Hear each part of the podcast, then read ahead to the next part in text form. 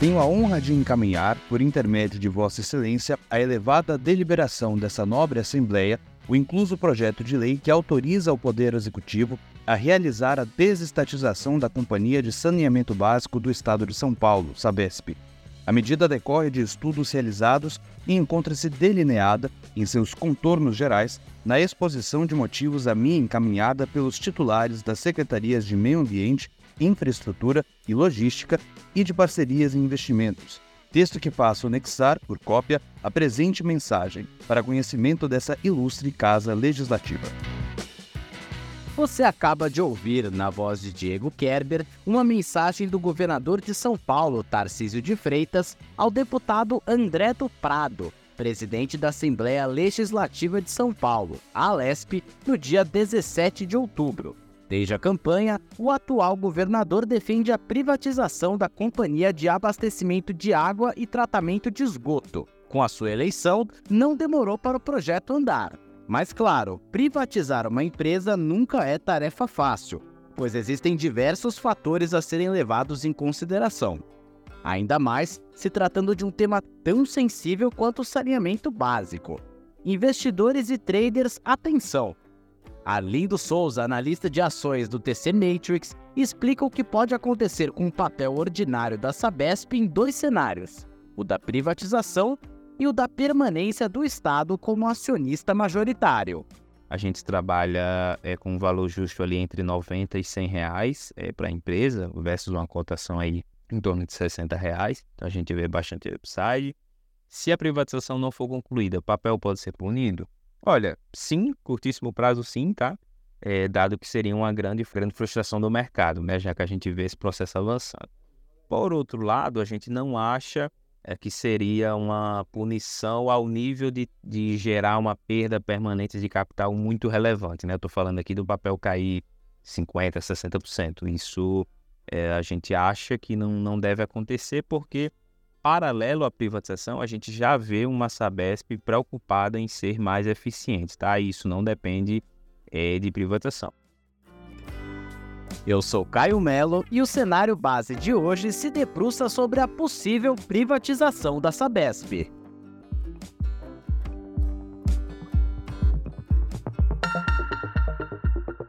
Então, é, desde os anos 70, né, é, com a criação do Planasa, as, as companhias hoje conhecidas como companhias estaduais de saneamento, né? que são a Sabesp, Copasa, Sanepar, Corsã, Casan, Embasa, Caema, quase todo estado tem uma companhia estadual, com o intuito de acelerar, naquela década de 70, a universalização. Ocorre que a gente já está no ano 2020, né, e com o passar dos anos, e verificou-se que, principalmente na última década, né, nas últimas duas décadas, se acelerou muito pouco na questão da universalização, principalmente do esgoto tratado certo? Então, que dá um índice brasileiro, assim, na média, de 50% do esgoto produzido hoje, somente 50% é tratado.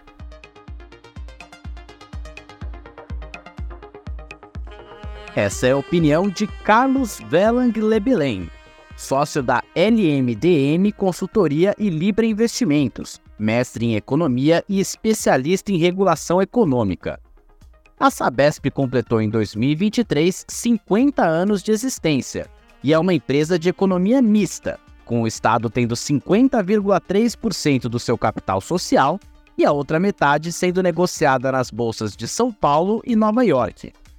A ideia de Tarcísio é que a companhia seja privatizada via follow-on, ou seja, uma nova oferta de ações na bolsa de valores que reduziria a participação total do governo na empresa, o valor de mercado da Sabesp passa perto dos 33 bilhões de reais, contando com 12.300 funcionários. Os serviços de abastecimento atendem 375 municípios, o que significa mais de 28 milhões de pessoas contempladas. No ano passado, anunciou lucro de 3,12 bilhões de reais, 35% superior ao ano anterior. Portanto, é correto dizer que a empresa é lucrativa. Esta vem sendo uma linha argumentativa de quem é contra a privatização da Sabesp, como o professor titular do Instituto de Energia e Ambiente da USP, Pedro Cortes.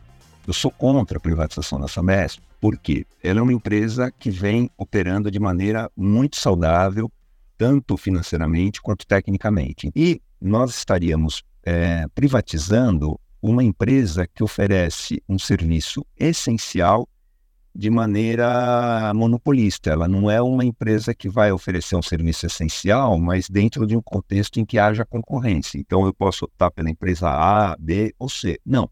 Então, essa é, privatização, primeiro, ela não, não se justifica por conta da performance dessa Desp, que tem sido muito boa ao longo aí de vários anos. E também porque nós estaremos colocando na mão de investidores um serviço que é essencial,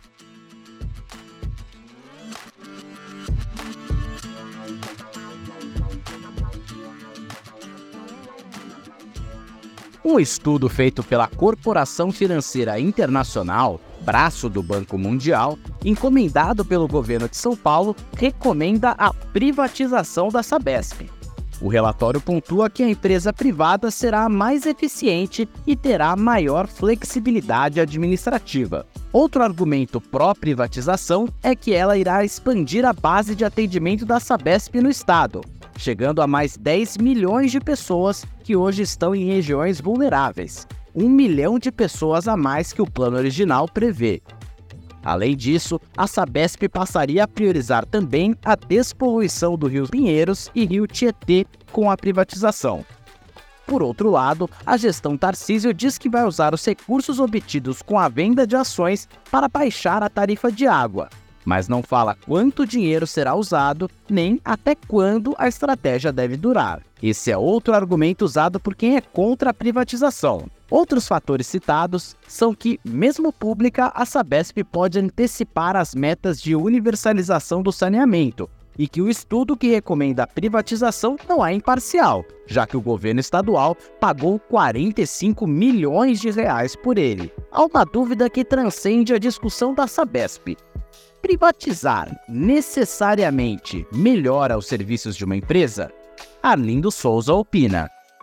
Bom, para explicar isso, a gente tem que entender é, como é que é formado o valor de uma empresa. O valor de uma empresa é a geração de caixa, é o valor presente da geração de caixa dela. Esse valor presente ele é descontado por uma taxa de desconto. Essa taxa de desconto reflete o risco da empresa. Então, usando essas três variáveis, é, ajuda bem a gente entender, né? Ah, primeiro, o fluxo de caixa. Uma empresa estatal, ela tende a ser menos eficiente do que uma empresa privada. Se você olha, por exemplo, a Eletrobras antes da privatização, ela gastava 17% da receita com pessoal. Se você olha esse percentual para a Engie e outras empresas privadas, elas gastam entre 3% e 3,5%. Então já é um grande é, sinal aí da, da disparidade é, das despesas com essas empresas. Se você olha o custo médio por funcionário da Sabesp e da EGEA, da Iguá, da BRK, você vai ver que os funcionários das estatais eles são muito mais caros do que uh, os do setor privado. Legal, já passamos pelo conceitual, pelo histórico da empresa, mas agora vem a tal da política. A oposição na Assembleia Legislativa de São Paulo promete judicializar os atalhos que devem ser usados pelo governo Tarcísio para acelerar a tramitação da privatização da Sabesp. Mas uma atualização do caso surpreende. Uma apuração do jornal O Globo e da Folha de São Paulo dá conta de que um grupo de economistas e advogados que integrou o governo de Jair Bolsonaro vai tentar barrar a privatização da Sabesp um dos passos será procurar o ministro André Mendonça, do STF, para abastecê-lo com informações. Mendonça, inclusive, é o relator de uma ação movida pelo PSOL e pelo PT contra a privatização.